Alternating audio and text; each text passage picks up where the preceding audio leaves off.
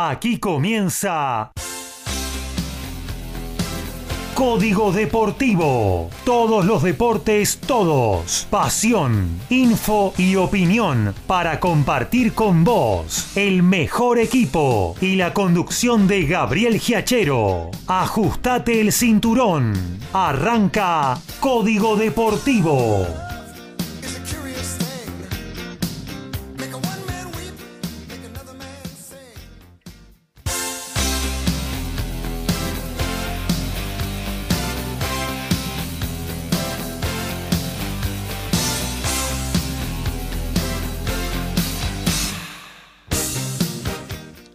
¿Qué tal? ¿Cómo les va? Muy, pero muy buenas noches. Aquí estamos en otra edición de Código Deportivo ¿eh? para compartir con ustedes toda la info del deporte. Hasta las 23.30 les vamos a estar haciendo compañía.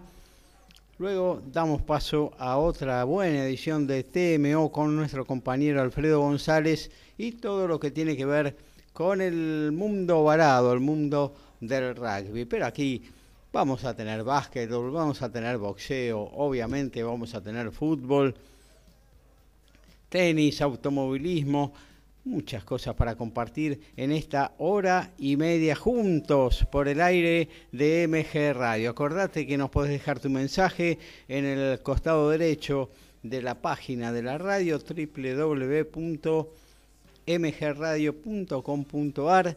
Ahí tenés la casilla de mensajes para dejarnos tu pregunta, tu aclaración, tu opinión, lo que sea. ¿eh? Participa con nosotros, hace con nosotros esta nueva edición de Código Deportivo que es la número 52 en el aire de MG Radio. También, si te bajaste previamente las aplicaciones, nos podés dejar tu mensaje a través de ellas, o si no, en lo que tiene que ver con el WhatsApp. Anotate el número 11 7005 2196 11 7005 2196 hoy solito aquí en la radio conduciendo eh, poniendo en el aire esta nueva edición de, de nuestro programa.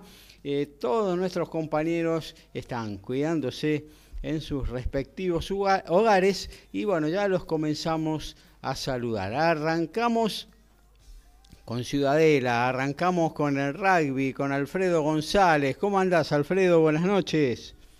Buenas noches, muchachos, compañeros, acá desde Ciudadela para disfrutar de un nuevo programa de Código Deportivo con mucha información de rugby. Lo vamos a centrar en los Pumas a, través de la información, de la, de la, información que tenemos de, del plantel, que de la convocatoria de los jugadores, surgieron unas cuantas noticias alrededor de ello, como eh, quiénes van a debutar, eh, quiénes fueron convocados, quiénes no, este, los lesionados, por quién fueron reemplazados, qué pasa con algunos jugadores, eh, algunos puestos claves y mucho más. Y tengo miedo, nene. ¿Qué quiere que le diga? Se viene el partido con los Springboks. Usted vio cómo está jugando ese pack de forward de los de los muchachos sudafricanos. Tremendo. Y tienen que enfrentar a los Pumas dentro de 15 días unos Pumos que muchos de ellos todavía están de vacaciones. La verdad que va a ser bastante duro. Bueno, esperemos que se revierta esta situación. Yo supongo que hay vacaciones y vacaciones. Obviamente no, no estarán eh, en ningún club, estarán en alguna playa, pero harán su movimiento físico eh, a partir de alguna indicación de, del preparador físico del seleccionado de rugby, porque Hoy en día eh, los profesionales en, todos los deportes de alta competencia casi nunca tienen vacaciones completas, salvo Cardona, ¿no? Pero después lo demás eh, casi nadie tiene... Casi nadie, Vive de vacaciones. casi nadie tiene vacaciones absolutamente completas. Siempre hay algún movimiento para que regresen mucho mejor de las vacaciones, ¿no? De, su periodo de descanso. Eh, bueno, muy bien, hasta ahí lo de rugby. Entonces, Hoy lo tenemos a la distancia, acá nomás, cerca, en su casa, Villa Urquiza, Horacio Bocchio. ¿Cómo anda? Buenas noches. Hola Gabriel, compañeros, audiencia, muy buenas noches. Y sí, y con mucha información, porque hoy hemos tenido actividad de la Copa Argentina. Fresquita, fresquita eh, la info. Y sí, bastante fresquita y bastante interesante, porque como ser eh, cantó victoria y dio el zarpazo Tigre en la Copa Argentina ganándole 2 a 1 a Independiente, con el espectacular eh, gol de chilena de Pablo Mañín y otro golazo de fuera del área de Ligiel Proti. Silvio Romero había empatado en, el, comienzo del segundo tiempo, una gran victoria del equipo de Diego Martínez que lo ubica en octavos de final y va a tener a Defensa y Justicia en, ese, en esa zona. Eh, el partido se jugó en el estadio de San Nicolás. Y después, eh, para más adelante, ya se van a sumar todos al comentario del Bodrio, el empate que tuvimos en el Ciudad de La Plata. Cómo va a seguir la Copa Argentina, cómo se viene la fecha para este próximo fin de semana. Se viene el cierre también de los Juegos Olímpicos en la parte de fútbol. Vamos a tener el tercer puesto el viernes y la final el sábado. Muy bien. Podrio sí en el Ciudad de la Plata, pero festejo Geneise al fin en los penales, luego un 0 a 0 en el que si hubiera habido un ganador en el desarrollo tendría que haber sido claramente River que creó algunas situaciones de gol, no muchas, pero un par de situaciones de gol bien claritas. Boca creo que no pateó al arco hoy en La Plata y bueno, se terminó llevando este pasaje a la próxima ronda de la Copa Argentina. También vamos a hablar de tenis, obvio, para eso lo tenemos a nuestro especialista, el señor Lautaro Miranda. ¿Cómo andás, Lauti? Buenas noches. Hola Gabriel, buenas noches. Esta noche también un poco fría de invierno, ¿no? Este, Para quedarse en casa escuchando el programa. este, así es, tenemos tenis. Bueno, vamos a repasar, por supuesto, lo que fueron la entrega de medallas olímpicas. Este, este evento, por supuesto, que tiene lugar cada cuatro años en, todo el mundo y también en el mundo del tenis, ¿no? Por supuesto, que ha dejado bastante para, para comentar. Y tenemos ahora mismo una, una novedad también en el circuito de la ATP, porque Rafael Nadal está disfrutando el ATP 500 de Washington, un torneo hermoso realmente, torneo que está muy vinculado al tenis argentino, porque hasta cuatro tenistas argentinos lo han ganado, lo comentaré luego también en la columna y es la primera vez que disputa el torneo. No es algo tan común en Nadal que dispute por primera vez un torneo, tiene 35 años y no suele cambiar mucho la hoja de ruta. En estos momentos está a punto literalmente de ir al tercer set ante Jack Sock, tenista que ha sido top 10 en su momento, ganó Rafa 6-2 el primero, ahora está sacando Sock 5-4, 40-30 para enviar el partido al tercer set, te digo, a foro lleno, ¿eh? y prácticamente ningún barbijo.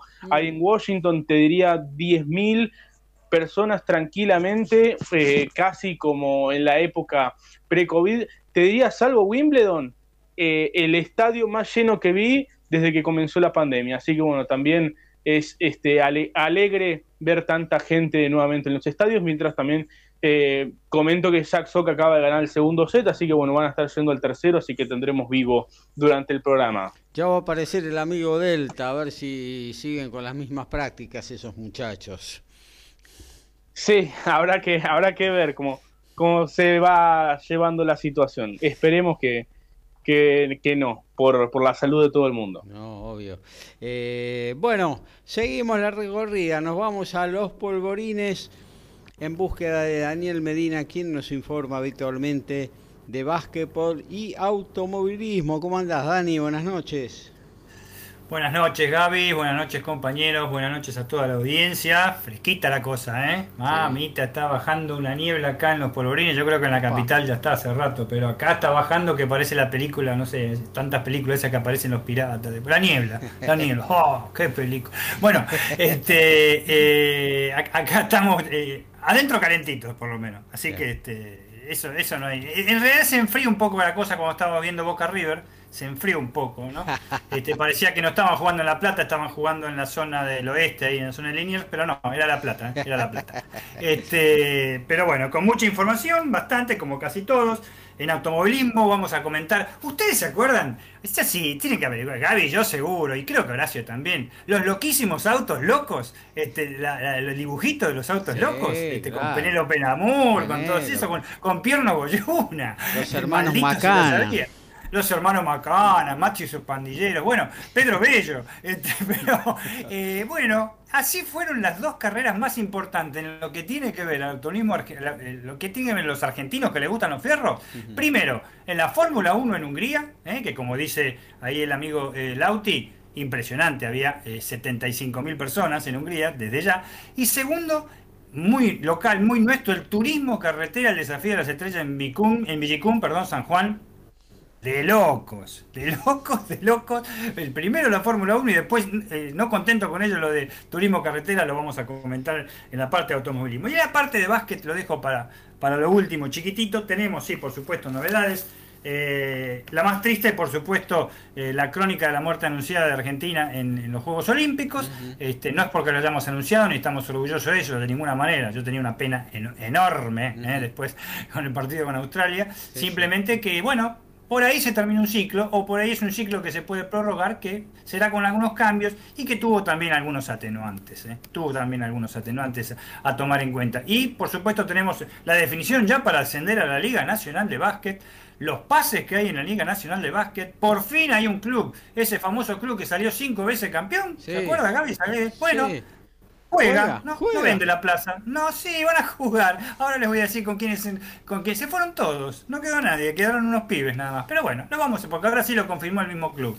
Y por supuesto tenemos también este, la final del ascenso que vamos a decir, cómo está en este momento este, Villa Mitre, Bahía Blanca, Unión Santa Fe, este, una apasionante final y los pases bomba de la NBA. Ahora sí en serio, ¿eh? Ahora sí en serio, no los run run que habían quien pasaba a talar. Hay unos pases que se confirmaron y otros que quedaron donde tenían que quedar. Y por unos, por unos miles de dólares nada más. Me imagino, sí. No, una eh, pavada, ¿eh? una pavada, una pavada. bueno, nos vamos a, a quien nos informa, nos nutre de el deporte de las narices chatas, nos remitimos a Villarrafo a hablar con Ricardo Ricky Baiza. ¿Cómo andas, Ricky? Hola Gaby, ¿cómo estás? Buenas noches para todos. Hermosa semana, ¿no? Diría Franchella. Eh, un saludo a los compañeros, a la audiencia. Bueno, eh, por un 1 0 con un penal que no fue, bueno. A caballo regalado no se le mira los dientes, señor. Es así de simple. bueno, vamos a hablar de más o menos de lo que de lo que entendemos un poquito, que es el boxeo, Gaby. Tantas veces no fue, tantas veces fue al revés, ¿no? Una vez que es a favor. Claro. Bienvenido. Yo, sinceramente, sinceramente estuve sacando cuenta y revisando y hablando con gente hace ocho años que a Chicago no le dan dos penales en fechas consecutivas. O sea, uno y otro, ¿no? Ocho años. Pero bueno, más allá de eso, vamos a hablar un poquito de boxeo. Eh, tenemos, como siempre digo, bueno, lo que pasó el fin de semana, en, tanto en lo nacional como en lo internacional. Tenemos lo que pasó ayer en el Madison Square Garden, la verdad que fue algo muy lindo. Eh, lo que se viene en Irlanda, lo que se viene en Estados Unidos para los argentinos. Eh, vamos a hablar de un robo, Gaby. Terrible robo Otro más. que se efectuó en los Juegos Olímpicos. Ah, Fue increíble. Eh, y un par de cositas más, un par de peleas que, se vienen confirmando, que se vienen hablando, pero lo del robo, si no lo viste, te vas a enterar ahora, es terrible. Muy bien, hasta ahí todo lo que tenemos para ofrecerles a ustedes en esta próxima hora y media juntos en el aire de MG Radio. Arrancamos ya. Código Deportivo número 52. Medina, González, Boquio, saben de lo que hablan. Beisa, Miranda, Perata, son especialistas. Ellos hacen Código Deportivo.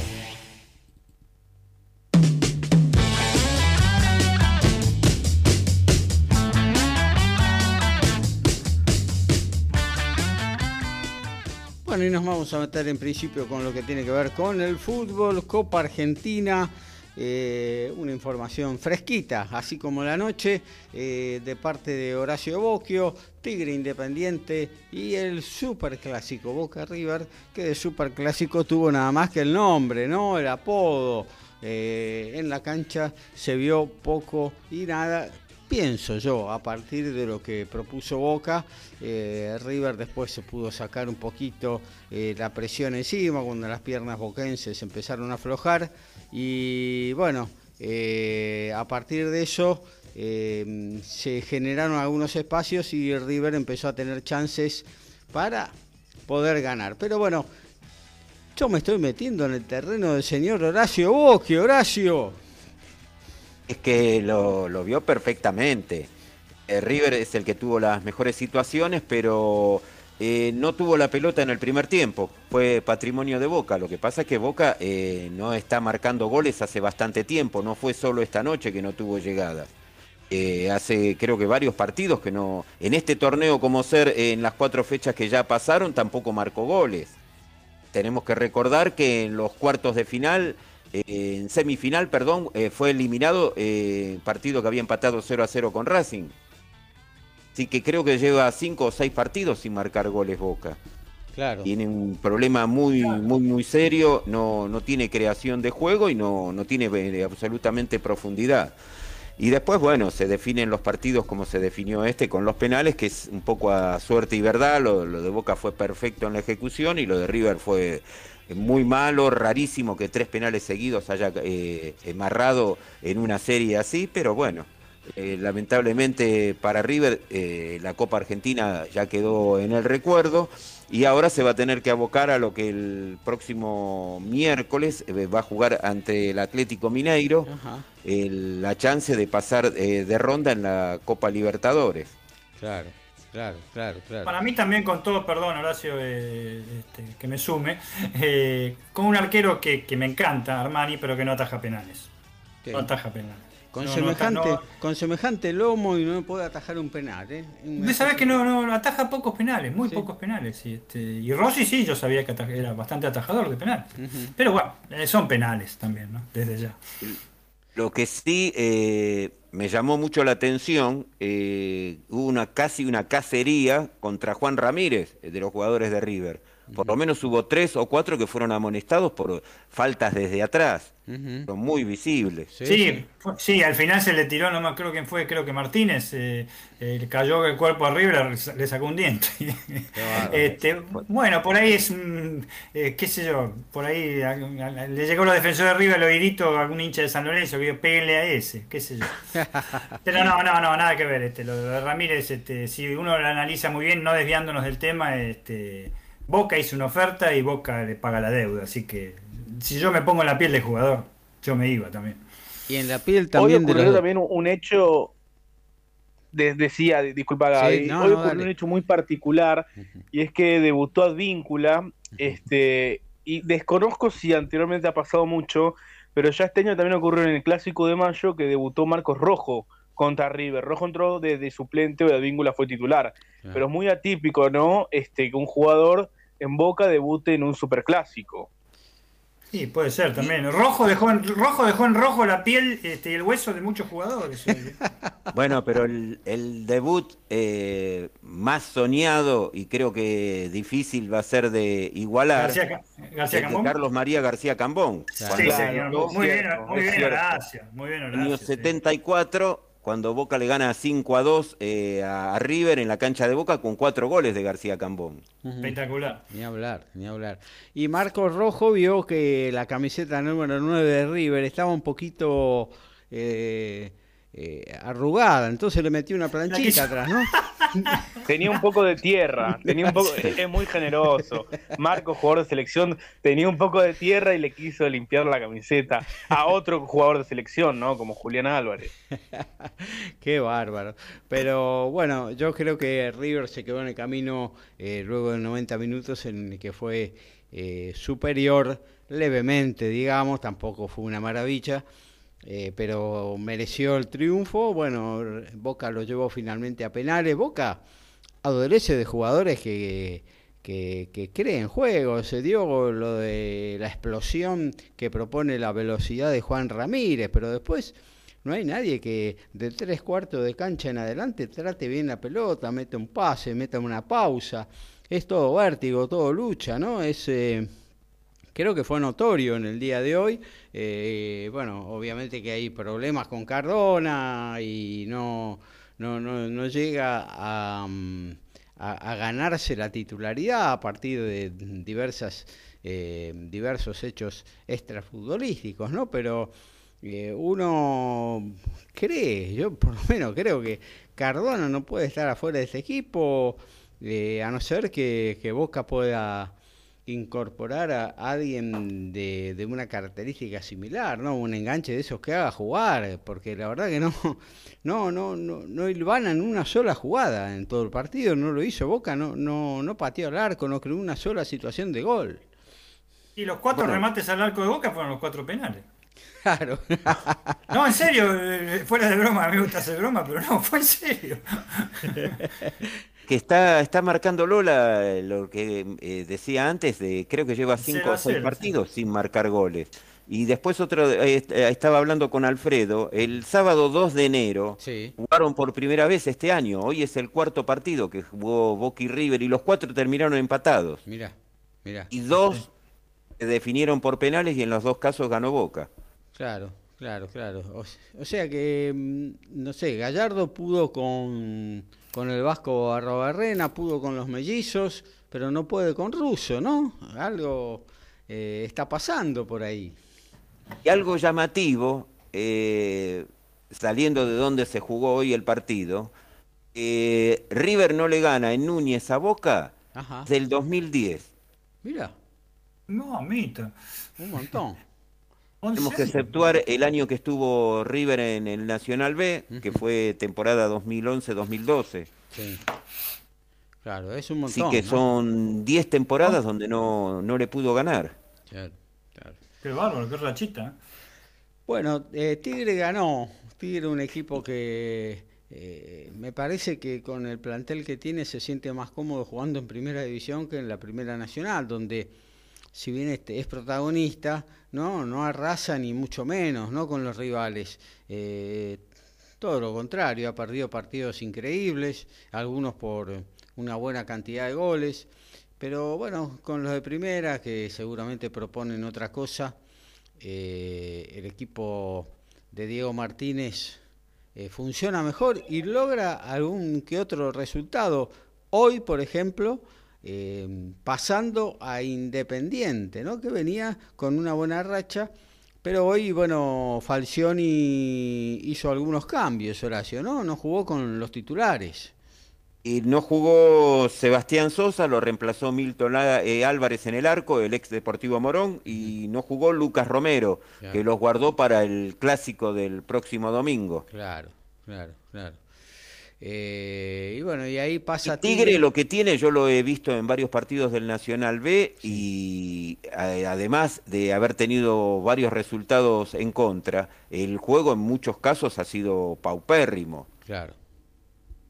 Hoy eh, mostró hasta cierta jerarquía y parecería como que se terminan acomodando mejor contra los equipos de, primera división, donde a lo mejor la marca no es tan férrea, tan cerrada como llega a ser en el ascenso. Claro.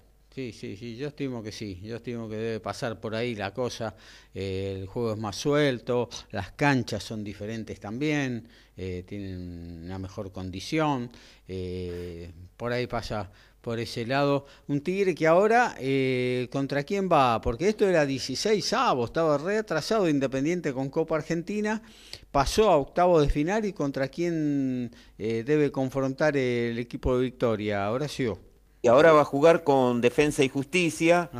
Es eh, un partido que está a programarse y el otro que queda sin todavía sin haber sido eh, elegida fecha y lugar de juego es Racing y Godoy Cruz. El resto de los que faltan jugar de estos octavos, el miércoles que viene vamos a tener en la cancha de Newell's All Boys a estudiantes de Río Cuarto con talleres. El miércoles siguiente, 18, Gimnasia y Esgrima La Plata y Argentinos Juniors. Todavía no está ni el estadio ni el horario que se va a jugar y quedaron a confirmar los otros dos. y además, Boca con esta clasificación va a enfrentar en cuartos a Patronato de Paraná. Claro también, que ya estaba esperando esta situación el ganador de Boca River. Eh, bueno, la semana que viene, eh, a partir de la semana que viene, eh, bueno, ya se pueden programar un, par de partidos más también, porque ya queda liberada la pantalla de TS Sport de Juegos Olímpicos que terminan el próximo domingo, así que bueno, puede haber la posibilidad de de diagramar algún una doble jornada o algo de eso para esta Copa Argentina que, bueno que ya está llegando a sus etapas definitorias, ¿no? Y que aparte eh, otorga una plaza a la Copa Libertadores 2022. Lo que sí tenemos que recordar, tenemos miércoles 11 y miércoles 18 eh, partidos programados. El miércoles 25 es una semana que vamos a tener eh, fecha nuevamente. Ajá. Ah, mira. Así que en caso de no de no jugarse en, alguno de estos dos miércoles próximos, tendrían que jugar en la primera semana de septiembre. Bueno, eh, de todas maneras, o sea, va bien, digamos, la Copa Argentina eh, para definir a fin de año. Creo que hay fechas como para entre semana ponerla y, terminar bien con el calendario. Una Copa Argentina que debe ser la más larga del mundo, ¿no? Porque empezó a principios del 2020 y va a terminar a fin del 2021. Sí, exacto. Esta, esta copa eh, se inició, si no me equivoco, con el partido entre Gimnasia Esgrima La Plata y Esportivo Barracas. Gimnasia creo que había ganado 3 a 0, eso se jugó, me parece que en febrero, si no me equivoco. A ver, lo voy a buscar, pero no anterior, hubo partido anterior. El primer partido se jugó, a ver, a finales de... En enero, en enero del 2020 se llegó a jugar. Mira. Fase de grupos. Así que Sí, Gimnasia le había ganado 2 a 0 a Sportivo Barracas con goles de Lucas Lich y Santiago Cochimano, así que quedó lejos y allá en el tiempo, cuando faltaba casi un mes para empezar la pandemia. Claro. Y está estimado jugarse la final alrededor de mitad de noviembre. Bueno, eh, eso es lo que tiene que ver con Copa Argentina. Eh, Tokio se está desarrollando. Argentina quedó camino en la fase clasificatoria. Eh, ya estuvimos hablando de, bueno, el, hecho de que el Bocha Batista no pudo contar con todo el plantel que tenía en la cabeza y que venía trabajando en partidos amistosos y demás pero bueno, ya es parte del pasado. Ahora se vienen eh, las dos semifinales y la final del Campeonato Olímpico, Horacio. Y el viernes juegan por el tercer puesto Japón y México a las 8 de la mañana y el sábado 8 y media van a estar jugando España y Brasil por la final. Qué partidito, ¿ah? Llegan los dos, eh, creo, favoritos.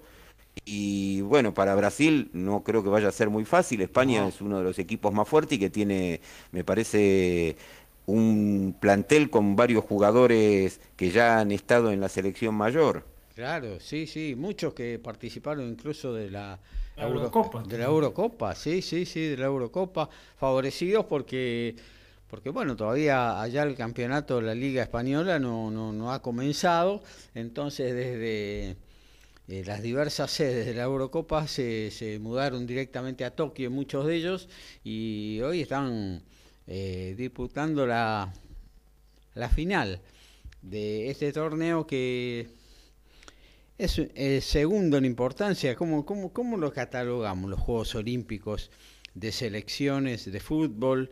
En el concierto internacional, Horacio, porque el Mundial obviamente es top y después los Juegos Olímpicos, ¿en qué lugar lo ubicamos? Y al jugar eh, equipos de, diferentes continentes, quizás podría ser el, el, segundo en relación para Argentina, el segundo después de, la, Copa, de la Copa Mundial. Eh, a nosotros si no, eh, tendríamos que ver por el lado de, ya de Sudamérica, que es lo reciente, que fue la copa que se obtuvo. Y, con las eliminatorias muy cercanas. las confederaciones. Sí, que no se conoce Y para la, para la FIFA no es tan importante, porque no sé si vieron la noticia de que vieron que la Asociación Uruguaya de Fútbol en la camiseta celeste pone cuatro estrellas. Sí. Este, dos de los mundiales y dos de los Juegos Olímpicos. Y la FIFA se los hizo sacar. Los hizo sacar, sí. Se los hizo sacar. Este, pero, los pero bueno. no quieren saber nada, ¿eh? sí, bueno, qué sé yo. Pero bueno, está bien, vendría bien una sanción también para Uruguay, así clasificamos directamente. no, pero yo estoy, estoy con lo que dijo ahí Horacio yo lo, sobre todo que antes era un antes era totalmente amateur, excepto para cuando estaba la cortina de hierro, ¿no? Por supuesto. Pero eh, yo considero más importante las copas. Si vos le preguntás en europeo después del mundial, te voy a decir la Eurocopa. No hay ninguna duda. Y para los argentinos, yo le digo campeonato sudamericano siempre, la Copa América. este, eh, lo considero más importante yo eso. Pero es una opinión, nada más. Ni los Juegos Olímpicos es ha ganado Camerún. Camerún ha salido campeón de los Juegos Olímpicos. Claro, y lo que tiene el Juego Olímpico y que dificulta justamente eh, que jueguen los mejores eh, jugadores es la fecha, ¿no? Si, si los Juegos Olímpicos generalmente son en esta fecha, julio, agosto, septiembre, octubre, como mucho. Eh, si, si, fuera a mitad de año, terminadas las temporadas europeas, quizás ahí habría posibilidades de que eh, los principales seleccionados apuesten a esta eh, competencia para, para ganarla y hacer casi que un mundialito sub-23, como en algún momento se pensó que podían ser los Juegos Olímpicos, ¿no? Finalmente eso no, nunca sucedió porque... Eh, como dice Daniel, no realmente es bajo el nivel de, de juego Salvo en esta edición que, bueno, han llegado los dos mejores y lo que han apostado, ¿no? Porque tanto España como Brasil, eh, Brasil es un, es un país que eh, no le sobran los Juegos Olímpicos, la ganó una vez sola la medalla olímpica, ¿no? De oro. Y, por penales. Y por penales en su país, ¿no? Eh, así que no le sobran y quiere ampliar su palmarés, pero bueno, eh, enfrente está una dura España, dura España. Eh, es un lindo partido ¿eh? para sentarse y ver. creo que va, a estar bueno. Pero esto al regirlo el Comité Olímpico, viste que los clasificados son distintos a los que tiene que ver con las Copas Mundiales. Claro. Y por ah, Sudamérica van, los por Sudamérica van solamente dos. este, ah, son 16 equipos nada más, por eso. Claro, van la misma cantidad de africanos que europeos que porque supuestamente para el COI es distinta la calidad o van por otro lugar. este, si dependiera de la FIFA, yo no sé si los cupos serían de la misma manera, a pesar de ser un torneo de 16 equipos. Claro. Sí, sí. hablando de... Mira, para el COI en cualquier momento... que hablando de selecciones y hablando de Brasil también, eh, Conmebol ya confirmó las fechas de eliminatorias las que de acá a 30 días se van a estar jugando y aprobaron eh, que sean triples jornadas. Ajá. Para ir adelantando. En septiembre, como ser, Argentina eh, va a jugar el día 2 ante Venezuela.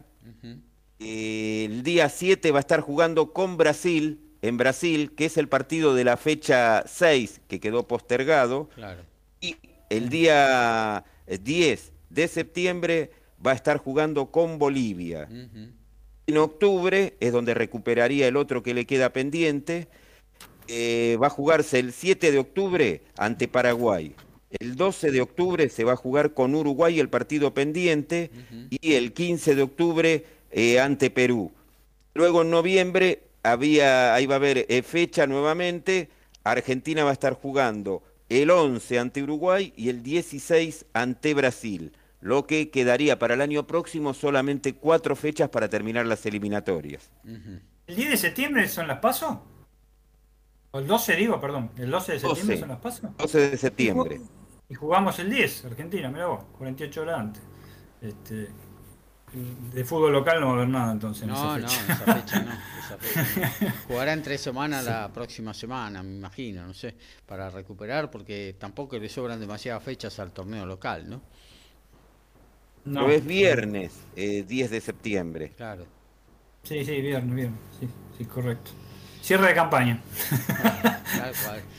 Eh, bueno, hasta aquí entonces hacemos lo de fútbol en código deportivo. Hoy actualizaciones tenemos de tenis con el señor Lautaro Miranda y Rafa Nadal en Washington. Sí, en problemas Rafa Nadal porque Jack Sock está break arriba en el tercer set. Eh, saca ahora mismo el estadounidense 2 a 1 también apoyado por su público, un público de todos modos dividido, ¿eh? porque bueno, sabemos lo que genera Rafa, que también es muy querido en los Estados Unidos, así que bueno, de momento no le encuentra la vuelta a Nadal, está gritando, está molesto, así que bueno, veremos cómo se desarrolla lo que queda de partido. Básquet, rugby, fútbol, tenis, boxeo, deporte motor y más. Código Deportivo.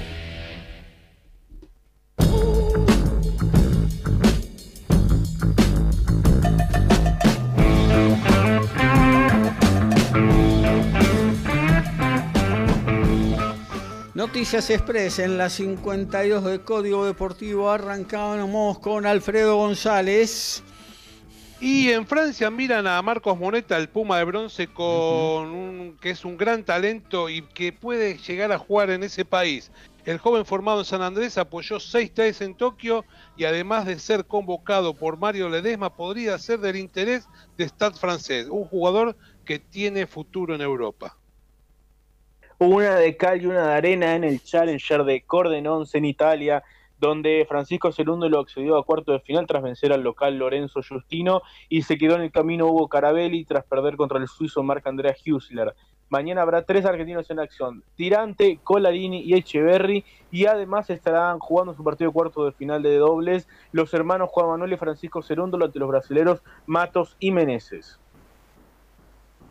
Y en el automovilismo local en Argentina, el turismo carretera, la novena fecha nuevamente este fin de semana en San Juan, nuevamente en el hermoso Villicom, será también nuevamente con público. Muy buen comportamiento de los fierreros el domingo pasado que cumplieron todos los controles sanitarios de manera estricta. La buena conducta de la gente fue fundamental. Recordar para el futuro, 400 pesos nada más se venden las entradas para este fin de semana, cuatro entradas por persona, estacionamiento gratis en todo el autódromo y una nueva fiesta del TC en Cuyo el británico le robó el título pluma AMB, dándole una paliza hasta el knockout técnico en el 12 asalto al, perdón, al chino Kansu. Eh, el árbitro se apiadó del chino que visitó la lona y al seguir no pudo hacer nada. Eh, perdón, y no pudo hacer nada. se me complicó todo. ¿eh? Sí, no hay nada que hacerle, no hay nada que hacerle. Pero bueno, este, en la NBA, en el básquetbol, Stephen Curry, el base el base y escolta también de los Golden State Warriors, habíamos dicho que se iba para Los Ángeles. No, negativo, quedará finalmente en los Golden State por cuatro temporadas más un contrato de cuatro temporadas por 215 millones de verdecitos. Es el primer jugador en la historia del básquet americano en firmar dos contratos consecutivos por más de 200 millones de dólares. Clean caja para Stephen. Y ayer se completó los octavos de final de la Copa Libertadores, el partido pendiente. Fluminense le ganó 1 a 0 a Cerro Porteño de Paraguay, clasificó y va a jugar como local ante Barcelona el próximo jueves 19.30. Muy bien, nos vamos a meter eh, en el rugby, eh, vamos al encuentro de Alfredo González, que luego 23.30 tiene su programa, ¿eh? Tu Momento Balado TMO por el aire de MG Radio. Ahí sí, específicamente todo lo que tiene que ver con el mundo rugbyístico, pero aquí nos va a tirar unos buenos tips de lo que está sucediendo en el planeta ovalado, Alfredo.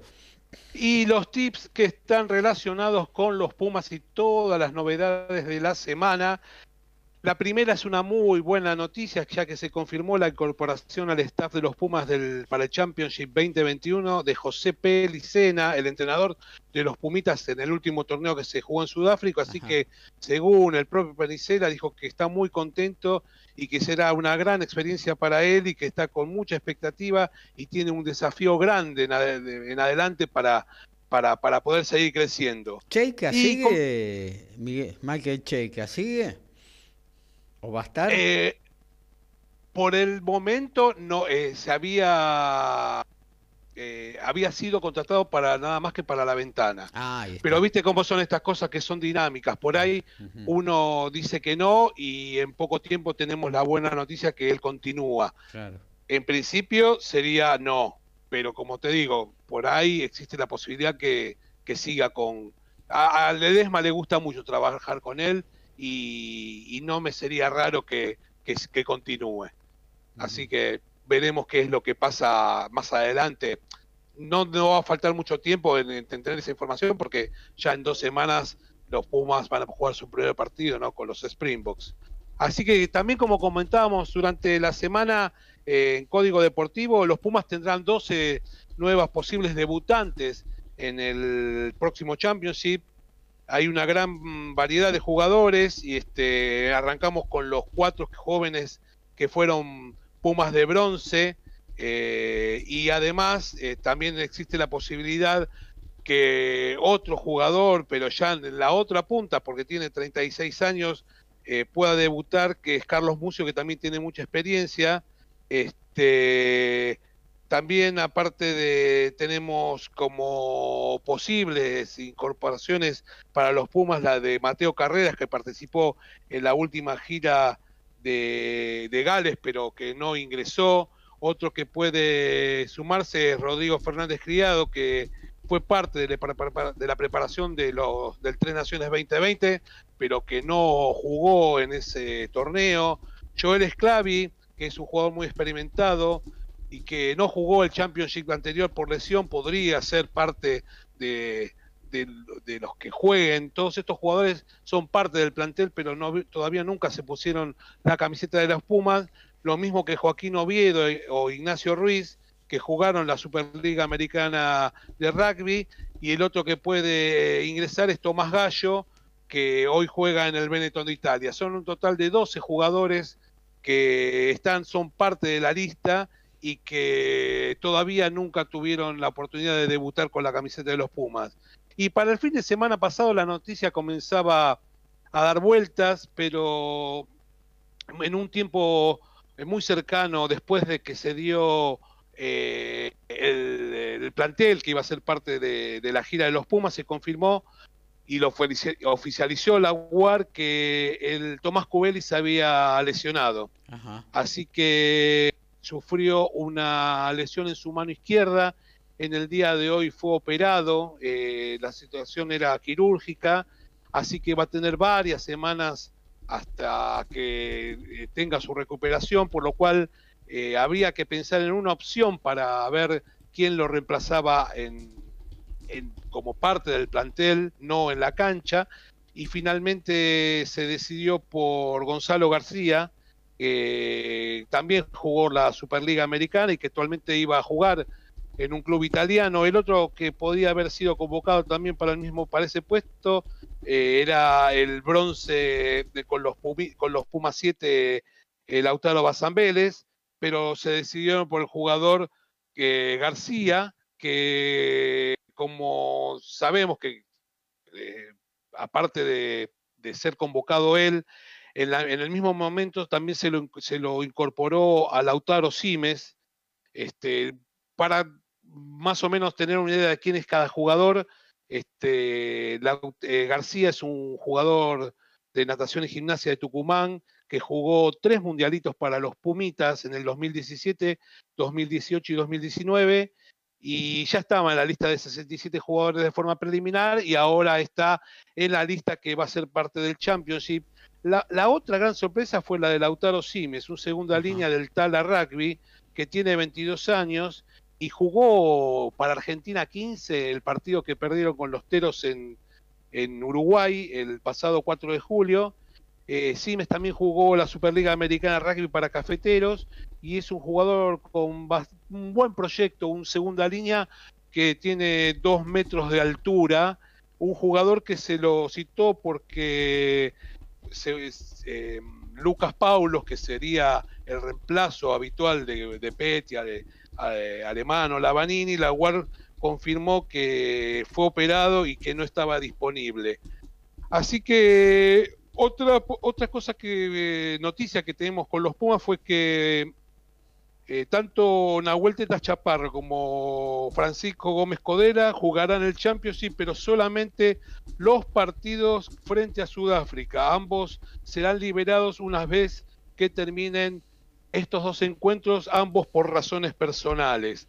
Y un, con la lesión de, de Cubeli, eh, lo que hay ahora es quién va a ser el medio titular y para recurrir al, reemplazo existen dos posibilidades. En principio sería la cosa estaría entre Escurra y Bertranú.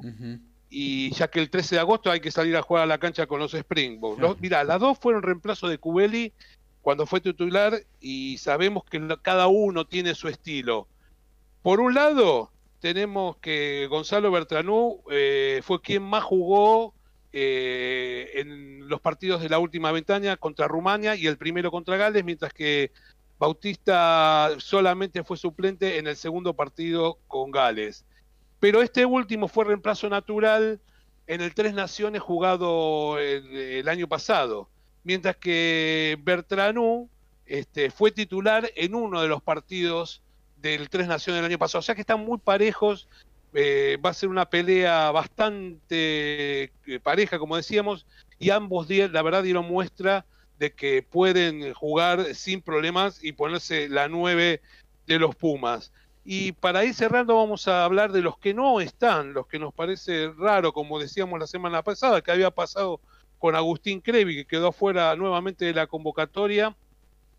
Es la tercera vez que queda afuera de la convocatoria. En la primera se había bajado él porque había llegado hacía poco tiempo a Inglaterra y tenía que este, adaptarse a la nueva ciudad y todo, una, suerte, de una suerte de situaciones personales que tenía que resolver, pero ya eh, a partir de ese momento, el, tanto en el Championship que viene como en la ventana pasada no fue convocado, el último partido fue contra Estados Unidos este, en el Mundial del 2019 y es raro porque es el jugador que más test tiene con los Pumas y de todas maneras dice este, el entrenador Ledesma que lo va a seguir teniendo en cuenta.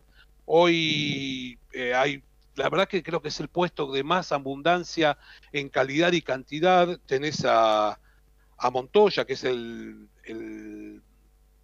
capitán del equipo, tenés a Facundo Bosch, tenés a Socino, tenés a Ignacio Ruiz, la verdad que tenés varios jugadores en, en, ese puesto. Vamos a ver si por ahí será convocado para la ventana de Francia, Italia e Irlanda que se juega en noviembre. Se podría, se podría Alfredo, ahí hacer dos lecturas, ¿no? Una, eh, o que Ledesma dice, bueno, ya sé lo que es eh, Crevi y si eh, tengo alguna urgencia o de última sé que lo puedo citar, se pone la camiseta y juega, o eh, ante tantas alternativas, mucho más jóvenes y demás, eh, bueno, dar estas declaraciones bastante diplomáticas, pero que ya ha pasado los momentos de Crevi en la selección, ¿no?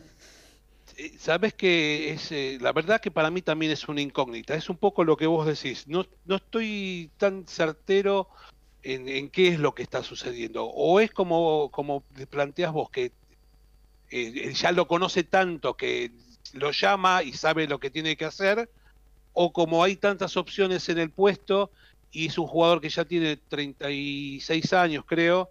Eh, para el Mundial ya va a llegar con 38 y a lo mejor eh, considera que no que no ya no es una edad apropiada como para jugar. Pero bueno, lo mismo pasaba con Urdapilleta y sin embargo a Urdapilleta lo citó, como te decía la semana pasada, que se bajó él del, de, de, la citación, pero lo convocó y dijo que por razones personales no, no iba a jugar y tiene más o menos la misma edad que, que, Crevi. El otro que, también se bajó, como decimos, por razones personales, fue eh, Juan Imov, que no va a estar tampoco en, esta, en este campeonato. El, el problema que hablábamos de la semana pasada, ¿no? De, la diferencia generacional que hay en, en, las aperturas entre Sánchez, eh, Díaz Bonilla, que fue nuevamente convocado, y la juventud de, de, Miotti o de Mare ahora, que jugó en los Pumas 7, el, justo la persona, el jugador indicado era para, o sea, con la edad intermedia adecuada, este, se desgarró y Pato Fernández no va a ser parte de, tampoco de la, de la gira. Así que bueno, eh, muchas incógnitas, muchas cosas para ver de acá que al primer partido con los Springboks y esperemos que se vaya solucionando de a poco como por ejemplo la logística que tiene que cambiar porque ya por ejemplo los partidos con los All Blacks no se van a jugar en tierra kiwi sino que se van a jugar todos en Australia. Muy bien, hasta ahí entonces todo lo que tiene que ver con el rugby. Mira, Gonzalo de Porredón acaba de entrar un mensaje que para mí Crevi ya fue, está viejito y hay muy buenas alternativas, nos dice Gonzalo. Eh, y bueno, un poco lo que estaba diciendo en, su espacio Alfredo González. ¿Cómo anda Rafa en Washington, Lautaro? Está buenísimo el partido, Jack Sock platando muchísima cara, recién quebró Rafa para ponerse tres iguales en el tercero, explotó la gente y ahora con un ace pone el 4-3 en el marcador, le está tirando la camiseta encima Sock y te digo, el público en Washington está más con Nadal que con su propio compatriota, así que una clara muestra de lo que son estos jugadores, ¿no? 4-3 eh, arriba Rafa en el tercero, partidazo realmente. Daniel de Villa 6, saludos para la gente de Código Deportivo, mucha información de todos los deportes, gracias Daniel, también le hace una preguntita a, Daniel con lo que tiene que ver con el básquetbol preguntándole qué es lo que pasó, ya la contestará en su espacio eh, nuestro especialista, Daniel Medina. Mientras, nosotros seguimos eh, haciendo las 52 de Código Deportivo. Gabriel Giachero y Dream Team hacen Código Deportivo.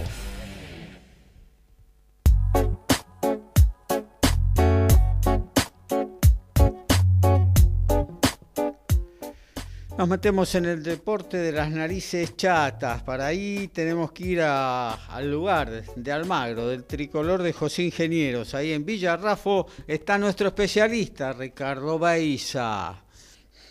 Bueno, Gaby, déjame corregirte, pero Almagro es en José Ingeniero, no tiene nada que ver con Villarrafo, pese que hay, está ahí pegadito. Una cuadra. ¿Cuánto es? ¿Dos cuadras? el tricolor ahí es San Martín. Exactamente, el más grande de 3 de febrero, como le digo yo a mis amigos en Almagro y de estudiantes, el más grande de 3 de febrero es San Martín, obviamente. Está en la B ahora, ¿no, Alfred? Está en la B, sí, descendió, sí. hace tres años estaba jugando eh, con los de primera y con el top, en ese momento era el top 14, creo todavía, y hoy ya está en la B, lamentablemente. Ya vamos a, ya vamos a volver. vamos a meternos en el boxeo, Gaby. Disculpa, recién sabes que estaba, estaba con la cabeza en otro lado. Estuve viendo una lista que dio Carlos Irusta sobre los mejores 10 boxeadores de la historia de México. Sí. No sé si será verdad. Yo voy a hablar con Carlos, le voy a mandar esa, esa imagen a ver si es verdad que él la dio figura como que él lo dijo en ESPN Knockout. Eh, no está Canelo. No está Canelo. Así que eso me, dejó sorprendido, por eso el fallo que tuve recién. Pero ahora vamos a, meternos de lleno. Kevin de Devoto, Kevin de Devoto dice una preguntita de box. ¿Tendrá posibilidades TNT contra Ugas? Lo veo medio pecho frío, dice Kevin de Devoto. Y yo no, la verdad que no, no le veo muchas chances. Eh, ahora volvió de vuelta con, con Tursi, cambió de su entrenador. Vamos a ver qué le espera, porque fue todo muy rápido. Recordemos que eh, Chino Maidana Promotion había cerrado un contrato en Dubai, donde van a estar peleando, como dije la semana pasada, dos argentinos, eh, que van a ser el Fernando el Pumita Martínez y Hernán el Picante Pérez. Y en esa misma velada iba a estar TNT. Un cambio, una discusión, una pelea entre TNT, TNT y Pileta y bueno, decidió irse con Contursi y arregló esta pelea con Ugas, que la verdad, eh, lo, hablamos el sábado, la verdad que yo no le veo muchas chances, sinceramente. Pero bueno, vamos a meterle un boletito y esperar a ver qué, es lo que pasa. Ugas es un muy buen boxeador que a mí me encanta. Bueno, con respecto a, lo que se viene, a lo que pasó, mejor dicho, ayer en el Madison Square Garden, en el mítico Madison Square Garden, Guido Emanuel Schramm, eh, el argentino invicto, 12 peleas, perdón, 13 peleas, 12 ganadas, una empatada, 8 knockouts, venció al ex invicto georgiano, y acabamos con lo complicado, Nicolás Nicolás Sevnikiavsvili, eh, de 8 peleas, sí, bastante bien lo dije, ¿eh? tiene 30 consonantes, 2 vocales, pero bueno. eh, lo, venció por decisión unánime en la categoría Super Welter en una pelea pactada a seis asaltos. La verdad que lo llevó muy bien. Iban a transmitir la pelea, no la transmitieron. Yo enganché la pelea a la madrugada. Con esto de los Juegos Olímpicos vivo de, madrugada más que nada. y, la enganché y la vi. La estuve pispeando. No hay que, quejarse con eso de los Juegos Olímpicos, no hay que quejarse. Porque yo me pregunto, ¿cuándo duerme Bonadeo? Ah, no sé, pero después no trabaja por cuatro años Bonadeo, así que. Ah, no. Tiene tiempo después. ¿Y, Jaite dónde está Jaite? No sé. La verdad que no, no me meto ahí porque el señor Lautaro después se enoja si dicen algo de Jaite, pero bueno. No, no, no, pero digo, yo, este desapareció, por ahí está, volvió a Argentina. No es que yo me enoje, no es que yo me enoje, por supuesto, pero bueno, eh, en un par de meses hay que tramitar la, acreditación para la Argentina Open femenino, así que ah. tampoco vamos a, ah. crear un conflicto. ahí viene la mano, ¿no? Y en, febrero para el masculino. No vamos a crear un conflicto. No, claro. por ahí viene la mano. Bueno, y en esa misma velada, Gaby, eh, de madre argentina, peleó Chris Aligeri, ah, eh, aquel que le recordemos que le ganó a, al Pac-Man, Manny Pacquiao. Eh, le ganó muy fácil al, al chico de Trinidad y Tobago, Michael Leapierre. también por decisión unánime, pactado a 10 rounds. La verdad que fue una linda velada y muy bien por el GES, que la verdad se viene anotando eh, con grandes triunfos. Ya hace rato que está afuera, ¿no? Hizo un par de peleas en México. Ahora hizo, hizo cuatro peleas en México. Claro. Eh, debutó ahora en Estados Unidos en el Madison Square Garden, ni más ni menos. Y ya está fincado en California, así que bueno. Ya... Exactamente. La verdad que eh, tenemos, los argentinos que nos gusta el boxeo tenemos muchas esperanzas radicadas en él. Bueno.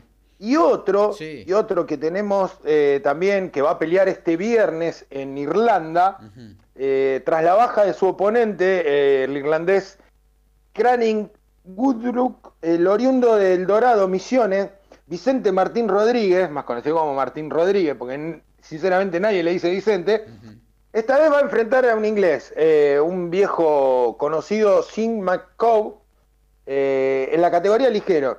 Esto formará parte de la jornada de MT Global y Top Rank, que será donde, digamos, la estelar, la pelea estelar va a ser el título eh, vacante pluma AMB interino entre Michael Conlan y TJ Don, Doheny, perdón el viernes eh, con transmisión especial de ESPN. ¿Por qué te voy a decir transmisión especial? Porque la van a transmitir cuatro mujeres. Mira. Eh, hace, nunca se dio esto. Viernes y eh, sábado también. Viernes y sábado, correcto. Bueno, el sábado no ocupamos el sábado de la mañana, pero el viernes va a ser a las 15 horas la transmisión en Argentina. Así que va a ser interesante verla. la verdad que yo le tengo... La, Conozco a Chris Namus, eh, sé que sabe mucho de este deporte, vamos a ver cómo, cómo comenta, ¿no? Le tengo confianza a la, uruguaya, a Chris. Eh, otro que va a pelear el viernes va a ser el Pac-Man Ezequiel Fernández. Va a estar peleando en Massachusetts, donde hace ya más de un año que está viviendo, que está radicado en Boston, el sanjuanino, y va a ser ante un duro y difícil rival, va a ser el ruso Petrov Ananyan muy fácil este, ¿eh? En la categoría liviano. Así que, Gaby, esto va a ser todo lo que se le viene a los argentinos en esta semanita. Eh, lo que pasó en Córdoba, el título argentino superligero ligero en, la provincia de Córdoba, en Leones, el zorrito, que lleva el apellido de la provincia, que, pero que no es de Córdoba, venció con facilidad a Emiliano La Cobrita Domínguez por decisión unánime. Yo vi la pelea, la verdad que no coincido para nada con los árbitros que dieron una pelea ajustada. Para mí ganó 9 de los 10 rounds. Así que no vuelvo a no coincidir. Y hablando de no coincidir con los árbitros, Gaby, esto es terrible lo que pasó. Eh, fue un robo olímpico, así por decirlo, fue un robo olímpico, eh, un injusto fallo. Un japonés, Tanaka de apellido, no te voy a dar el nombre porque es muchísimo más complicado que los anteriores, eh, ganó y salió en silla de ruedas. A todo esto el rival, un colombiano, en la categoría pluma, si no me estoy equivocando, la verdad que yo lo vi pelear tres veces a este chico colombiano en los juegos. Se llevaba la medalla, era, era el candidato. Le pegó por todos lados. Eh, como dijimos, las fintas acá en el boxeo amateur suman. Hizo lo que quiso. Y le dieron la pelea ganada de japonés. Pero se retiró en silla de rueda, Gaby. O sea, es algo que fue un, fue un robo, una, un robo, una vergüenza localista eh, muy, muy triste y esto empaña, ensucia, perdón, lo, lo, bueno que se venía haciendo sin tantos fallos raros, salvo el del argentino. Eh, no hubo fallos raros eh, en los Juegos Olímpicos, así que la verdad que es, muy triste porque es muy localista. Tengo dos cortitas como para, para ir terminando. Sí. Hay un posible acuerdo para una gran pelea en las 130 libras. Eh, Jamel Herring y Shakur Stevenson pueden subirse al ring, según el calendario de Top Rank, el 23 de octubre.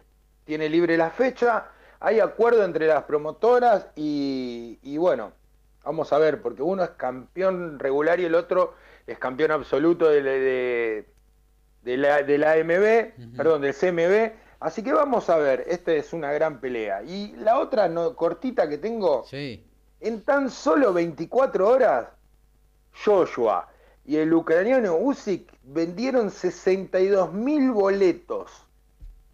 Eh, esto alcanza para llenar el estadio de Tottenham, en lo que va a ser la pelea más taquillera a realizarse desde la pandemia en Inglaterra. Eh, mientras se especula eh, la pelea entre el Gypsy King y, y, Wilder. perdón, eh, que se haga, todavía no se sabe bien en dónde, porque la verdad que este, viene complicada la mano, vuelve a haber roces. La pelea entre Usyk y AJ Joshua, la verdad que, Anthony Joshua, la verdad que sobrepasa todas las expectativas del boxeo mundial. Así que, con todo esto que te dije, Gaby, después tengo un par de noticias más para, para meter, pero vamos a dejarle paso a los chicos. Y, y nada. Linda y pelea. que ganó Chicago, estamos contentos. Linda pelea Joshua Usyk, que se cuide de Joshua, que Usyk pega fuerte, también que se cuide de Usyk. Claro, que se cuide para mí Usyk, candidato el ucraniano. Claro, para eh, que se cuide Usyk también, que está subiendo una categoría y es diferente pelear en crucero que pelear en peso pesado. Pero bueno, son incógnitas de una la pelea. Vez que ya hizo, Gaby ya hizo una pelea Usyk en peso pesado, eh, dominó toda la pelea, no noqueó, que fue raro, pero dominó toda la pelea y yo, le tengo mucha fe a Usyk, para mí ya barrió con las con la categoría de semipesados y ahora creo que va a barrer con la categoría de pesados. Vanina de Recolecta, muy buen programa de todos los deportes. Yo soy futbolera y Boca pasó de milagro, gracias a Rossi, pero no jugó a nada, nos dice Vanina de Recoleta. Actualizamos lo que tiene que ver con Nadal ahí en Washington, la está peleando Rafa. Sí, la está peleando cuatro iguales. Ahora pasó a dominar de todos modos. ¿eh? Recién Sock sacó adelante un game muy peleado. Ahora saca Rafa cuatro iguales, 30-15. Así que veremos cómo sigue el partido. Somos pasionales, tenemos buena onda y también nos calentamos. Sumate a Código Deportivo. Somos como vos.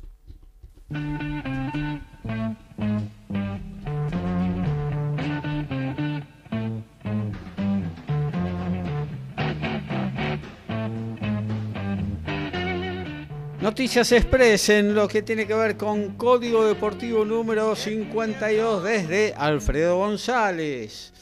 El fullback de los Lions, el escocés Stuart Hawks, fue criticado por su actitud de morder a un rival. El jugador hizo su descargo y dijo que nunca mordería a un oponente y estoy muy molesto por la acusación sin fundamento. Todo sobre una jugada en medio de un tumulto promediando el primer tiempo. Se conoció la lista de dobles del torneo de Cincinnati. Aparecen tres argentinos de momento, perdón, cuatro, disculpen, son tres equipos, porque Horacio Ceballos estará jugando con Marcel Granoliers, el español, Maxi González hará dupla con su habitual compañero, el italiano Simone Bolelli, y aparece la dupla de Diego Schwarman y Federico Del Bonis. Y además destaca también el regreso de Andrea Smith, tenista alemán, bicampeón de Roland Garros, que no pudo jugar en todo el año por una lesión ocurrida en Australia. En automovilismo, el, GT3 del Challenge Europeo Franco Colapinto, el argentino, a bordo del Audi R8 LMS del equipo WRT, culminó vigésimo segundo en la general de las 24 horas de Spa-Francorchamps, siendo sexto en la división Silver Cup de la categoría de turismo europea. Dura carrera con mucha lluvia, tema acuciante en el bosque de las Ardenas y en buena parte de Bélgica en estos momentos, y un fuerte accidente al comienzo de la misma con cuatro coches involucrados, con todos los pilotos hospitalizados y una, y una, dura y primera gran experiencia del piloto de Pilar. Ya falta menos para las 24 horas de Le Mans, solo tres semanas. Se puede dar una gran pelea en las 147 libras, aunque todavía no hay ni lugar ni fecha. Se trata de Turman frente a Davis. Eh, Esperemos que se dé antes de fin de año. Los pronósticos dicen que va a ser para diciembre. Y en el básquetbol, la Liga ACB Endesa, tenemos que hablar de la Liga Española. Hay rumores muy fuertes en Europa y cuando hay rumores en Europa siempre se concretan que hablan de un posible desembarco de Gabriel Deck en Barcelona. ¿eh? Seguimos informado el, medio español Catinu, que es el medio este, partidario de Barcelona en el básquet. Están muy avanzadas las gestiones para que Gabriel Deck, tras tener breves 10 partidos en Oklahoma Thunder, vuelva a la península ibérica, más precisamente al Barcelona. Horacio. Bueno, eh, hasta aquí entonces el Noti Deportes. Nos vamos a meter entonces en lo que tiene que ver con el básquetbol. Daniel de Villa Tesey decía si Daniel, justamente nuestro especialista en la materia, nos puede contar qué es lo que pasó en los Juegos Olímpicos con el básquetbol argentino y un poco en la presentación del programa eso anticipó eh, el señor Medina. Dani.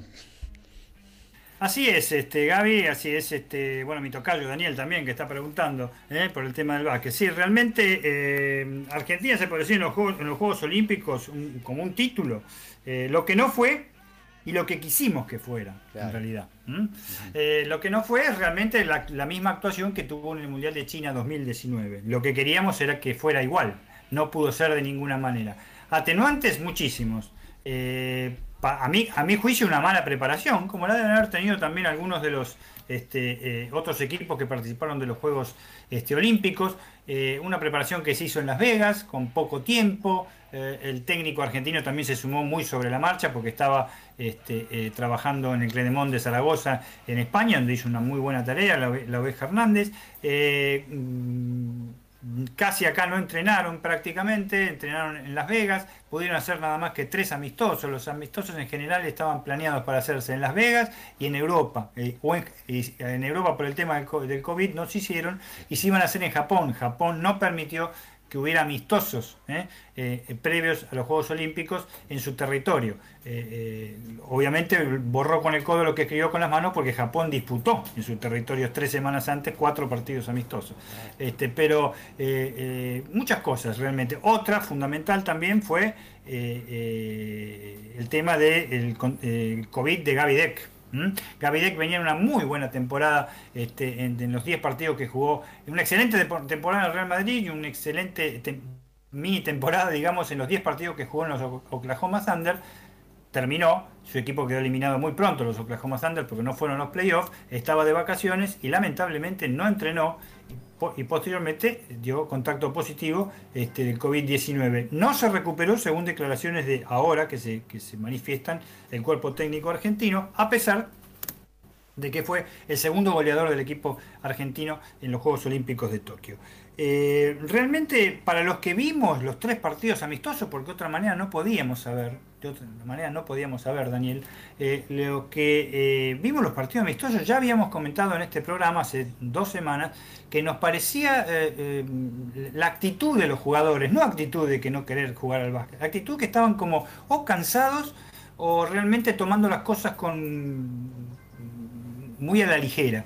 Eh, las derrotas ante Australia, que fue un partido muy bueno, el único partido bueno de los últimos siete partidos que jugó Argentina fue con Australia, eh, que perdió 86 a 83 en, la en los últimos tres segundos eh, por un triple de Joe Ingles, el, australiano, gran figura este, de los chicos de Salt Lake City. pero después fue realmente deprimente verlo contra Nigeria. Eh, contra Estados Unidos no fue deprimente, fue superado, pero tampoco mostraron actitud.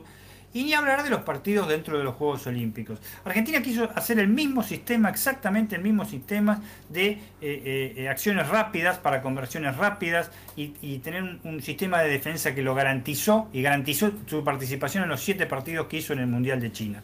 No fue así de ninguna manera. Fracasó en todos los aspectos. ¿Eh?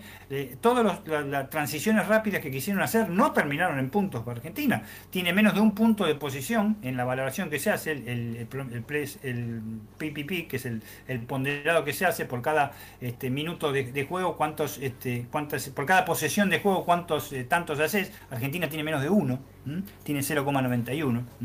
recuerden que, por ejemplo, Eslovenia tiene 1,34, así que dense, dense una idea. Y fue el equipo más goleado este, por los que ganaron, con los que pasaron primero y segundo en su grupo, este fue el equipo más goleado. La actuación contra, contra eh, Eslovenia fue un brillante lo de Doncic, pero brillante es el equipo de Eslovenia también, hace 17 partidos que no pierde.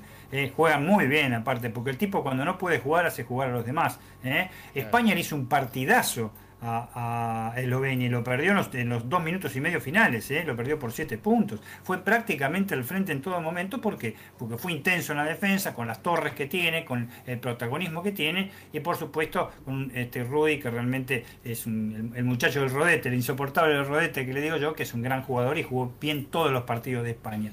Pero, este, no es solo Doncic Eslovenia. Y Argentina que jugó un muy buen primer tiempo, se puede decir que la primera mitad con España no estuvo mal, el primer cuarto incluso fue muy bueno. Este, eh, después sucumbió ante Alicaída España, ¿eh? yo lo creía que era un poco más España, pero aunque les parezca mentira, extrañó mucho a Juancho este, Villagómez, que es el, Hernán Gómez, mejor dicho, el, jugó el hermano, y este, soportó en demasía sobre sus espaldas España a los hermanos Gasol. sin ninguna duda, sin ninguna. Paul tuvo algo de protagonismo contra, este, contra Argentina un poco, pero Mar Gasol realmente está para, para eh, eh, combatir. Eh, combatir en la categoría crucero, ese muchacho. ¿eh? Este es el Ortigosa del básquet español, es impresionante. Eh, y realmente el retiro de los dos era anunciado porque tienen mucha edad, pero lo soportó. Eh, no sé si no tenía otros jugadores para traer, realmente quiso traerlo a Paul Gasol más por marketing que otra cosa, pero... lo que te quiero decir, Daniel, es que lamentablemente, incluso el, cambio de marca contra Doncic cuatro jugadores, cambió la marca de cuatro jugadores y no lo pudieron agarrar. Eh, lo principal para mí que falló fue la, defensa. ¿eh? ¿Eh? No pudimos parar a nadie. Contra Australia fue está entre las tres goleadas más grandes que sufrió Argentina en la historia de los Juegos Olímpicos. Y en los mundiales también, ¿eh? y en los mundiales de básquet también. Realmente eh, no pudieron parar a nadie, salvo el primer cuarto que fue un poquitín en partido, después no pudieron parar a nadie, pero a nadie, a nadie. Era increíble cuando yo, yo le comentaba a mi señor incluso que veía cinco amarillos que defendía y cinco celestes enanos que, atacaban. ¿Eh? Otro gran déficit que tiene Argentina es que la altura y cada vez tiene más, más protagonismo. Pero bueno, eh, son los mismos enanos que jugaron en China. Este, acá el sistema no funcionó, no funcionó de ninguna manera. Y algo clave en, la falla de los jugadores, para mí Escola hizo un regular campeonato, tirando, tirando bueno, con todo lo que puede eh, jugar Escola con sus 41 años, y fracasó estrondosamente y para mí cansadísimo y fundido Facundo Campazo, ¿eh? Este, completamente, no, no, no, no entró en sintonía en ninguno de los partidos y que eso creo que fue absolutamente clave porque fue el mejor jugador de, Argentina en el Mundial de, China, el base. Y todos los bases, todos los bases que nos enfrentaron nos bailaron.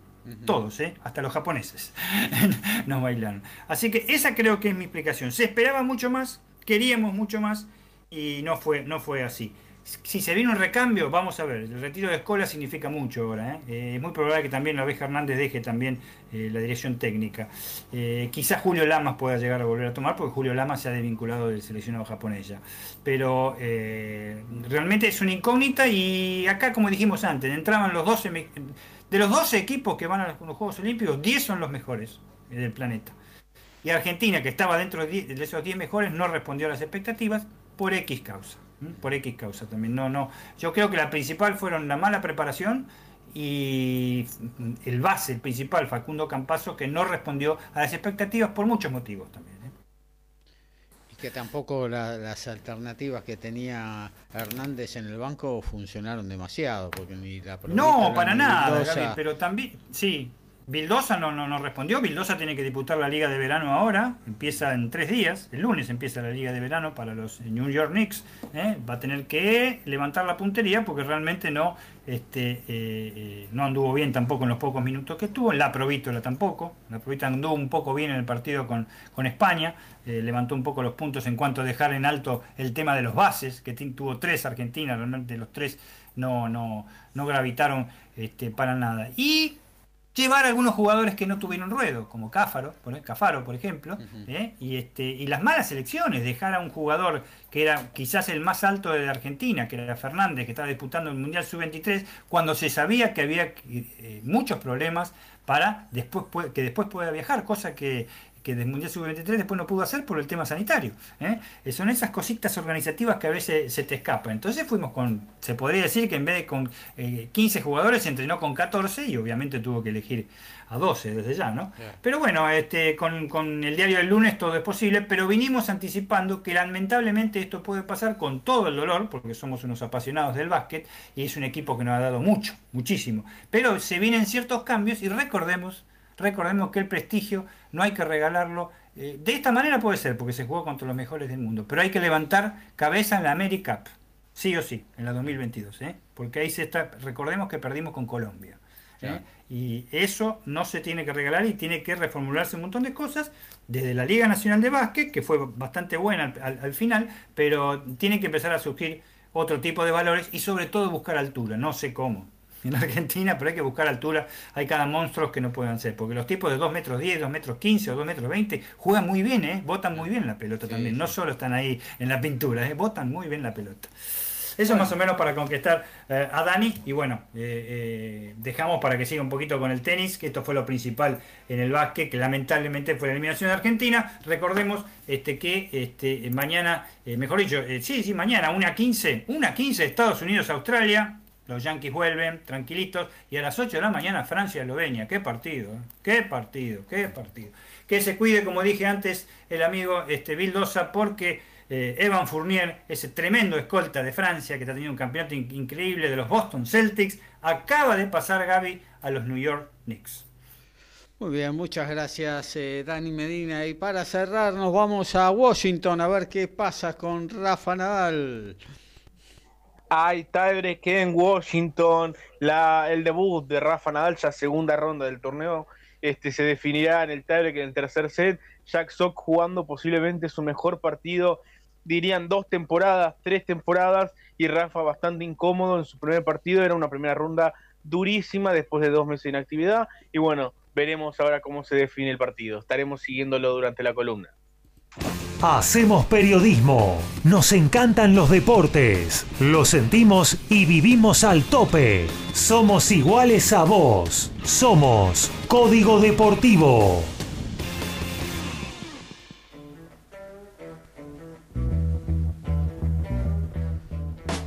Bueno, nos vamos a meter eh, directamente en la columna de tenis, nos queda poquito tiempo, eh, así que le damos paso a Lautaro Miranda.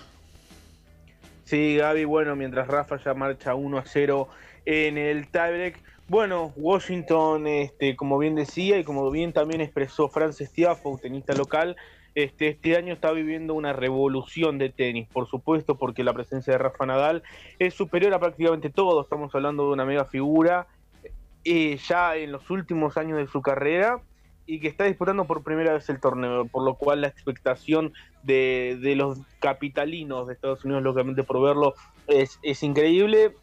Y bueno, un poco el corazón partido, ¿no? Porque les gustaría que siga. También está su compatriota Jack Sock. Este, así que bueno, están realmente haciendo un partidazo. El que gana enfrentará al sudafricano Lloyd Harris. Torneo que este, reparte 1.600.000 dólares. No tuvo argentinos en esta ocasión, pero decía al principio del programa, tiene mucha vinculación con el tenis argentino porque hasta 1986 se disputó en lo que se llama green clay, ¿no? el polvo ladrillo americano que es más tierra batida, arcilla más, que polvo ladrillo.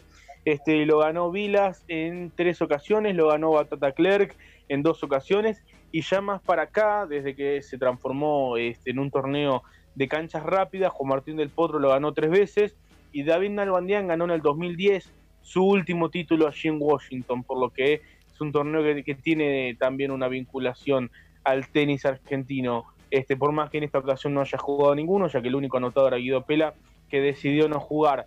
Em, hoy, eh, va, hoy, ayer, disculpen, en el torneo de WTA 250 de Cluj-Napoca, esto es en la región de Transilvania, en Rumania, este, jugó Pablo Armachea, ya el día anterior había superado la quali, tercer torneo WTA este, de este año para Pablo Armachea, realmente está teniendo una temporada muy buena, el ranking no acompaña, el sistema de ranking congelado tampoco, por lo cual no está subiendo todo lo que le gustaría, pero ya se está metiendo de a poquito entre las 200, quedó 206, superó la cual y como bien decía allí en el torneo de Rumania, y en la primera ronda le tocó contra Alex Eala, una tenista filipina de 16 años, que entrena en la academia de Rafa Nadal, es la 2 del mundo del ranking junior y fue victoria de la Filipina por 7-5-6-2, eh, pero bueno, la verdad, gran torneo de, de Pablo.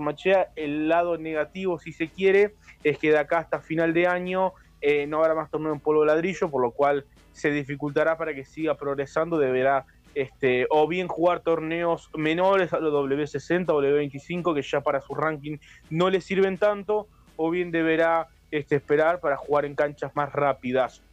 Eh, cierro comentando lo que ha sido la final olímpica, porque Alexander Zverev superó por 6-3-6-1 a Karen Hayanov.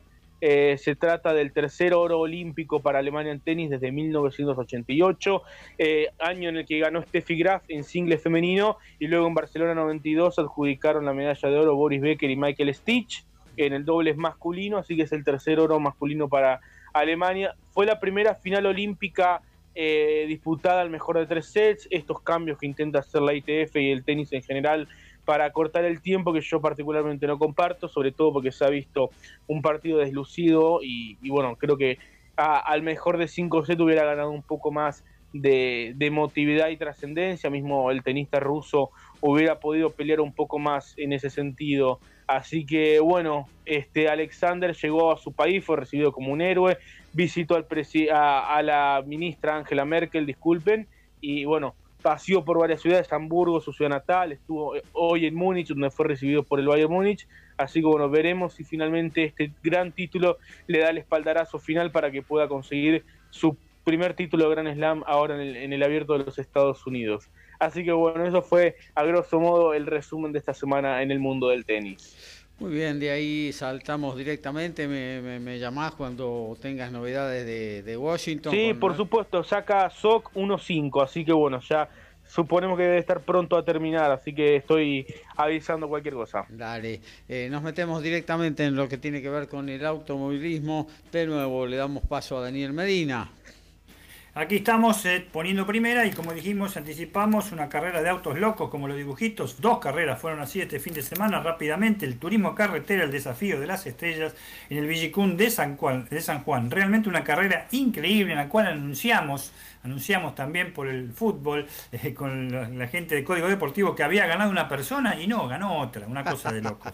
es increíble. El torpedo de Recifes, Valentín Aguirre, perdón, a bordo, de un Ford, se consagró ganador de la carrera de Villicún. Pero claro, después, como dos horas después más o menos, descubrieron que con todo el tema de los reabastecimientos, cambio de neumáticos, este, toques, cuatro pace cars, toques por todos lados, este, no fue como la carrera de concesión en Uruguay, pero realmente este, quedaron dando, dado vueltas coches, fue bastante emocionante en ese aspecto, muchos punteros, hubo tantos punteros que lo pusieron como puntero este chico, pero tenía una vuelta menos, una vuelta menos. Yo no sé si ha pasado en algún, lugar del mundo. He visto carreras de Sport Prototipo en Europa y he visto carreras de Fórmula 1 con plena lluvia que se arman unas batadoras impresionantes y nunca hay problema de este tipo. En fin, el ganador en definitiva fue Gastón Mazacane con Chevrolet, que sí no tenía una vuelta menos, pobre Gastón. Segundo, Marco Landa con Torino. Tercero, Alan Ruggiero con Ford. Alan Ruggiero largó como eh, número uno porque está clasificado 32 en, los puestos del ranking, así que hizo una gran carrera. Juan Martín Truco, cuarto con el 2. Agustín Canapino, quinto con el Chevrolet espectacular el Canapino, amplió más su ventaja en, en, el turismo carretera. Y Facundo Arduzo, sexto también con Chevrolet. Agustín Canapino encabeza por muerte el campeonato de turismo carretera y ya se clasificó para la Copa de Oro. Así que este, puede, puede tranquilo este, salir último en las dos carreras que no pasa absolutamente nada. El próximo fin de semana Vigicum, la este, eh, novena fecha y la décima, la última, va a ser en Posadas, quizás con público, antes de empezar el, la Copa de Oro. Y por último, para redondear... Espera, antes de la Fórmula 1, déjame pasar por Washington porque hay definición. Bueno. Sí, gracias Daniel. Sí, ganó Rafael Nadal, fue 7-1 en el tablet dominante el español en la definición final, así que avanza la tercera ronda del ATP de Washington. Duro debut, ahora irá mañana ante el sudafricano Lloyd Harris. Muy bien, ahora sí, Fórmula 1, donde también hubo una carrera de locos. De locos como los autos locos. Pero lo bueno es que ganó una, una persona que no había ganado nunca y una marca que no había ganado nunca todavía por lo menos en los últimos 20 años. Sebastián Ocon, con el francés, se estrenó con la victoria en una carrera muy particular. No hubo duelo en este caso entre Verstappen y Hamilton. Cuando empezó este difícil y duro Gran Premio de Hungría en el cual no se pueden pasar, si corrieron en bicicletas tampoco se puede pasar, es increíble. Este, eh, Valtteri Bottas, que evidentemente si tenía alguna esperanza de quedar en el equipo Mercedes, me parece que este, mm, la perdió el, domingo pasado, aunque le dio una gran mano a su compañero de equipo, como siempre, dejó afuera en la primera curva a cuatro corredores. Él, eh, Sergio Pérez, Lando Norris y Charles Leclerc. También quedó Stroll, eh, porque fue una especie de efecto de dominó, y también Max Verstappen sufrió un toque y Verstappen salió décimo, eh, no pudo recuperar de ninguna manera. Para el recuerdo, ¿por qué ganó con? Porque hizo un gran manejo, porque hubo una buena estrategia de parada de neumáticos. Es la primera vez con ese pelote que se armó con la, primera curva, bandera roja, hubo que largar de vuelta la, carrera. La orden de todos los equipos, menos Mercedes, fue mandar a todos los equipos este, después de la vuelta previa a boxes para cambiar los neumáticos. Adivinen quién largó solo. Lewis Hamilton. Es de loco, nunca había visto algo así. Largó solo, le pusieron el semáforo rojo, le pusieron, apagaron el semáforo rojo y salió el, inglés, pero no. Tuvo que parar en la, en la primera vuelta que recorría para cambiar los neumáticos. Entonces quedó último. Empezó una remontada espectacular, solo frustrada por el compañero de equipo de Sebastián este, eh, eh, perdón, Sebastián Loeb, Sebastián Ocon, que es eh, Fernando Alonso, que hizo una carrera increíble, lo tapó durante 10 vueltas, porque lo tapó por todos lados a 300 kilómetros por hora, por supuesto, compañero mediante, Hamilton lloró por eso, porque dijo que iban era muy peligroso hacerlo a esa velocidad, parece que tiene mala memoria por lo de Silverstone, pero este, terminaron con una carrera realmente este, increíble, y por si fuera poco, por si fuera poco, el segundo, y también habíamos mal dado esa información, Sebastián Vettel con el Aston Martin este, no cumplió con eh, eh, la condición de, poder este, medirle la cantidad de gasolina que le queda. Por lo tanto, fue desclasificado y salió segundo Hamilton. El campeonato está que arden. Hamilton 195, Verstappen 187, Lando Norris 113, Valtteri Bottas 108, Checo Pérez 104, Carlos Sainz 83 que finalizó en el podio en tercer lugar. Próxima carrera 29 de agosto en Spa-Francorchamps si la lluvia lo permite si Hamilton no gana este campeonato, más allá del progreso de Red Bull y de ese pilotazo que es Max Verstappen, eh, va a haber un culpable, eh, que va a ser el equipo Mercedes, que este año se el mandó, cambio fue increíble. Se mandó muchas macanas. Muchas macanas. Pero bueno, este, también tiene suerte de campeón. ¿eh? Tiempo de meter un freno, de adormecer la bola, de meter un rebaje. Se termina. Código Deportivo.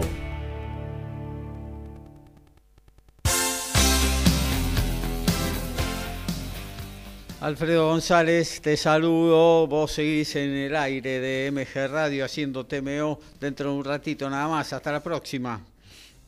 Saludos a los muchachos, a la audiencia y nos reencontramos pronto el sábado que viene y quédate un ratito con todo el rugby de TMO. Horacio Bosquio, gracias por estar como siempre. Quizás el sábado nos vemos, ¿no? Bueno, Horacio está perdido por ahí en Villa Urquiza. Lautaro, te saludo. Eh, nos reencontramos el próximo sábado. Hasta el sábado, Gabriel. Muchos éxitos también al compañero Alfredo en su programa. Y bueno, este ya se nos termina los sábados de tenis en vivo posiblemente, pero bueno, a partir de ahora tendremos tenis en vivo los miércoles, así que bueno, hacemos un, un enroque. Un cambio. Ahora sí, nos reencontramos el próximo sábado y le dejamos un saludo grande a Agustín Cook. Tal cual. Un abrazo, querido Horacio. Eh, Daniel Medina, muchas gracias eh, por estar siempre y el sábado nos volvemos a escuchar. Ah, estaremos ahí el sábado para ustedes, para vos, para todos los, chicos. Saludos y a todos los oyentes. Y el sábado podremos debatir, no hay grandes carreras ni grandes este, torneos de básquetbol, podremos debatir más sobre los dos deportes. Muy bien, Ricky Beisa, un saludo. Nos vemos el sábado también. Bueno, Gaby, un saludo a vos, a toda la audiencia, a los compañeros. Y como dijo Dani, el sábado podemos hablar cortito. Te doy tres apellidos: Inue, Donaire y Bob Arum. Nada más. Bueno, ahí está, ahí dejó eh, la semillita plantada. Ricardo Beisa, nos reencontramos el próximo sábado, eh, a partir de las 11, aquí en MG Radio con Código Deportivo. Se viene TMO, tu momento varado con nuestro compañero Alfredo González. Mañana a las 20, abrazándote, abrazando tango. Nos reencontramos hasta el sábado.